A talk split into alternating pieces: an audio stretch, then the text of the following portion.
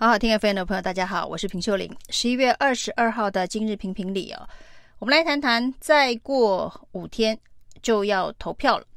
那这个礼拜一呢，是这个确诊者不能投票的一个可以说是最后的通报日啊。因为呢，在五天内确诊的话，你就没有投票的资格。那可以想见的呢，开始接下来每一天的确诊者通报可能会低于。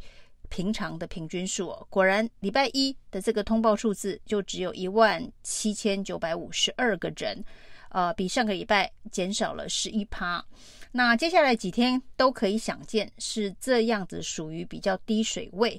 的这一个数确诊的数字哦。那这到底意义何在？可能大家都知道，有很多人在这五天之内呢，可能都不会去快筛，不愿意去证实自己到底。有没有确诊？不愿意去通报，你可能会快筛，但是你可能不会去通报。那这一件事情呢，其实讨论了很长一段时间哦，有关于确诊者能不能够投票，应不应该可以被褫夺他的投票的权利啊？那最后呢，卫福部还是做出了确诊者不能投票的这个决定啊。那也没有一些特殊的其他的安排，只有告诉大家缩短。这一个确诊者的隔离的时间从七天变成五天，所以呢，现在就是五天内如果有确诊通报的话，你就不能投票。而且卫福部呢还非常强硬的说，一旦被抓到确诊者跑出去投票的话，要重罚二十万到两百万呢。那他说有很容易的方法。可以辨识啊，这些确诊者是不是偷偷跑出去投票了？这整件事很多人会觉得非常的这个荒谬。我们现在确诊者可以做的事情，包括了考试，包括了一些呃不得不去这个参与的这个事物，甚至全世界所有的国家也没有听说确诊不能够投票被褫夺这一个公民权利的做法。那甚至呢，在司法院。被问到说，那这样子有没有违宪呢？违反这个宪法，人民有投票权的这个相关的规定哦。司法院也不敢正面回应，只说是不予置评哦。所以呢，当台湾规定确诊者不能投票，剥夺他的投票权的时候，恐怕会创下民主政治史上一个笑话，那也成为国际上面。首开的这个先例哦，那到底卫福部为何如此的这一个坚持哦？有他们所谓的防疫的相关的考虑哦。那时空环境已经有很大的不同，此时此刻跟之前的三级警戒呃的状态也很不一样哦。那这个时候做这样子的坚持，是要代表台湾的防疫规格仍然维持在一定的水平之上。那要让大家记得台湾是防疫的模范生，这样子的一个心态，那让陈时中所谓的这个防疫的成绩单维持最后的光环吗？这个考虑到底是正的还是负的效果？恐怕这个民进党是没有算盘盘算清楚的。那这件事情呢，当然也跟最近的这个卫福部部长薛瑞元的表现呢、啊，呃，可以做一个相关的连结哦。最近呢，这个卫福部长薛瑞元哦，感觉已经成为民进党在这一场选举当中的重炮手。那这个重炮手呢，在这个造势会场上面呢，这个大骂批评防疫政策的在野党哦，那甚至呢说陈时中的仇恨值为什么这么高，就是因为。挡了很多疫苗前客的财路，这算是一个蛮严重的指控，而且这个指控呢是主管整个防疫这个呃全责的主管机关卫福部部长薛瑞元的这个重炮出击哦，所以当然会有人说，你既然说这个挡了疫苗前客的财路，那到底疫苗前客是谁？难道不能够公开说明吗？因为过去这段时间跟疫苗采购相关的争议很多。那陈时中之前也透露过，为什么对于这个台湾疫苗采购的困难度这么高，要对于红海、对于台积电、对于慈济的 BNT 疫苗的审查要这么的严格？主要就是因为有很多疫苗的这一个推销者，就是所谓的疫苗掮客，那都说可以拿到疫苗。那这些疫苗呢，可能是中国大陆的疫苗，可能根本就是空口无凭，随便说一说。那这些都叫做疫苗掮客。那这一次呢，这个薛瑞元当今现在的卫福部部长哦，那大声的控诉哦，这些疫苗掮客的财路被挡了。所谓的财路，这当然牵涉了所谓的金钱利益的关系。既然呢，你身为卫福部部长，你要做这样子的指控，是不是应该要有更明确的证据哦？那薛瑞元呢，却说呢，他不会把这个疫苗前客的名单告诉大家。如果你不愿意公开的说明，你至少应该要移送这个司法检调单位进行进一步的调查。假设真的存在这样子的一个掮客，他本来是真的有一条财路的话，那这条财路不管是未遂被陈时中挡下，或是已遂用不我们所不知道的方式获得了不当的利益哦，的都是应该要好好的调查。那这个卫福部部长。身为医疗法律双专业背景的人，应该知道他的指控。身为一个主管的权责机关，有义务要主动的检举哦。但是不管陈时中还是这个薛瑞元呢，都说了这个名没有名单，名单不能公布。现在不处理人的事情啊，现在在处理的是在野党的批评啊。那这个之前被曾经被指控是疫苗前客的概念。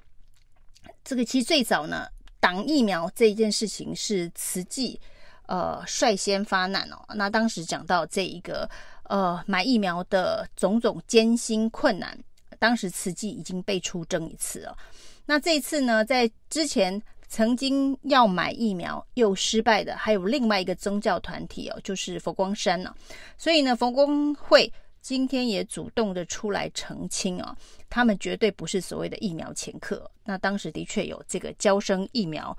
的这一个采购的计划，后来因为种种的因素而放弃它了。那这中间没有所谓的挡财路的问题啊。那在这一个薛瑞元以不具名的方式所指控，那到底哪些人被认定是疫苗前客，哪些人的财路被挡？可能会在这一波的这一个选举之后持续的余波荡漾，或者是在选举之后，薛瑞元就会说：“啊，我我从来没讲过，呃，谁是疫苗掮客，挡了谁的财路的相关的谈话。”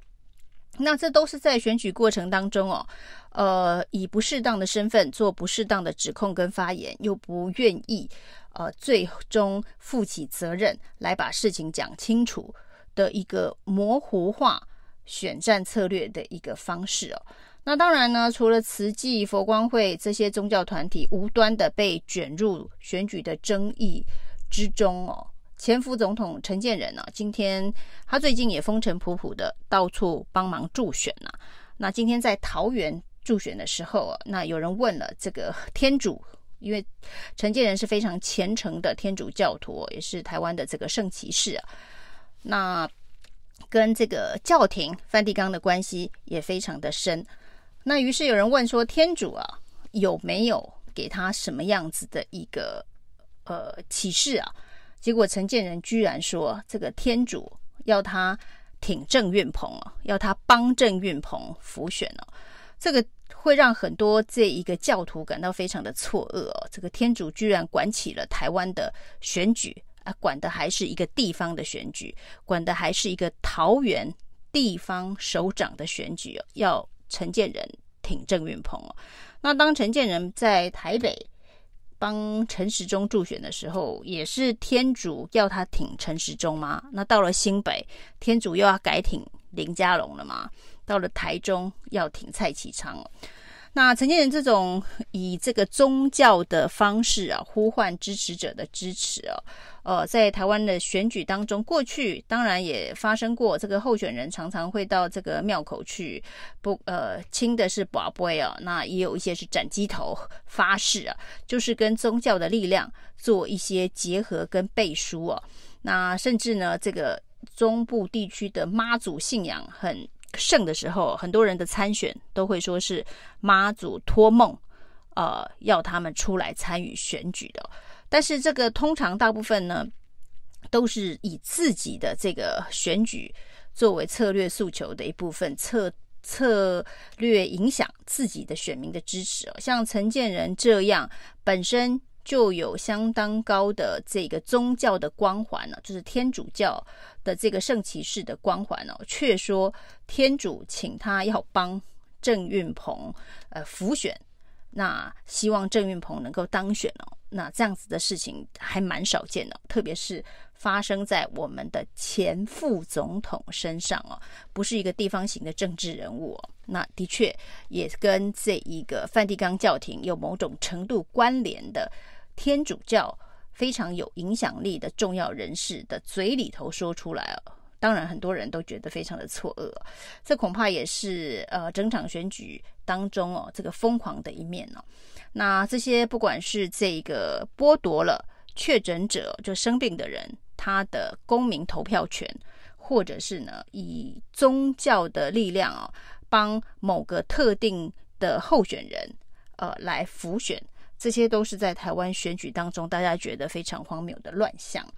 那另外一方面呢，我们可以看到呢，民进党对这这场选举的一些呃谈话，包括了苗栗县的候选人徐定珍说：“我们到现在还能有一场选举哦，真的是要感谢民进党哦。”又是那套这个抗中保台亡国论哦。民进党如果落选的话，台湾可能连未来的选举的形式。都不存在哦，台湾的民主就灭亡。那把一个地方层级的选举，把一个苗栗国的这个选举达到这样子的一个层次啊，呃，也是蛮让人意外的。那说起呢，这个台湾的民主，台湾的这个言论自由，很多人都觉得在民进党执政之后，特别是呃蔡英文的第二个任期啊，对于言论自由的限缩，那可以说是呃到了比以往。任何一个时候，当然你不要比这个戒严时期啊，比解严后的任何一个时候，可能都言论自由的这一个紧缩度都还要高哦。那在这一次的。呃，卓越新闻奖的得奖的新闻照片哦，就正是哦陈时中的第一场在台北市龙山寺的造势活动当中，有一个民众啊举了一个以民为本的布条，结果呢立刻被随从给拖到旁边哦，以民为本呢被拖到旁边，非常讽刺的一个新闻画面呢，在今年的卓越新闻奖当中得奖了。那今天还传出一个消息啊，就是抗议天王啊柯四海，呃不幸这个病逝啊。那柯四海在过去蛮长一段时间，在台湾的这个新闻界，在台湾的政坛呢、啊，呃四处可见他的身影。他是抗议天王，因为他每一个新闻现场、每一个政治活动的现场、都会举牌抗议啊。对于新闻。呃，媒体来说，它是相当困扰的一个画面的一角。所有的新闻照片上面都有柯四海的抗议海报。那他甚至会在现场有一些抗议的口号，干扰整个活动的这个进行啊！大家都对他恨得牙痒痒。但是呢，呃，以言论自由的角度来看哦，他要抗议，他要去什么地方抗议，他要在谁的场子里头抗议哦，那是他的自由。不过呢，柯四海之前有了自由。其实，在现在啊，很多的大型活动、造势会场，特别是呃党政高层哦，民进党的党政高层出入的场所，这种科次海的自由似乎已经不存在了。以上就是今天的评评理，谢谢收听。